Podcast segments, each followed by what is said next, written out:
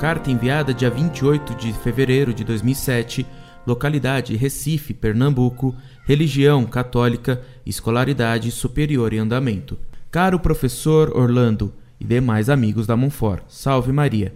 Primeiramente, não poderia deixar de congratulá-los pelo excelente trabalho que fazem na defesa da fé. Que Deus permita a graça de que muitas almas retornem ao corpo de Cristo como fruto deste trabalho.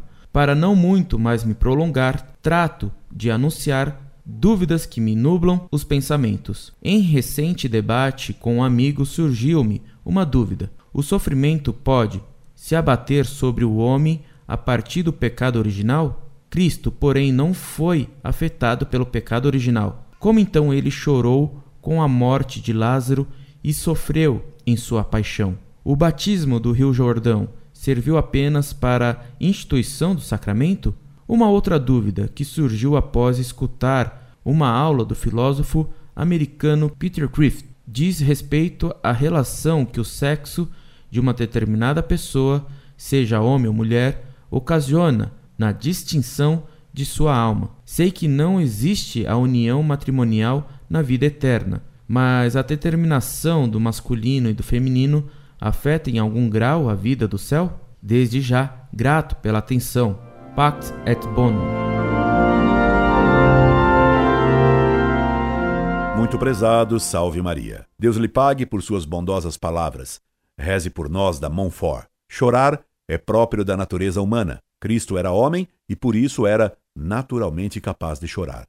Há três tipos de lágrimas: amargas, doces e ardentes.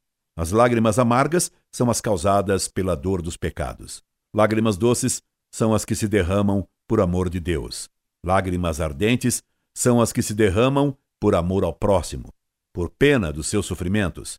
Cristo não podia ter lágrimas amargas por causa de seus pecados, já que ele era Deus, absolutamente santo e impecável. Mas derramar lágrimas doces e ardentes, essas ele podia derramar. São Tomás explica que Cristo foi batizado não para se purificar do pecado original, que nele não existia, mas para dar à água o poder de lavar o pecado original.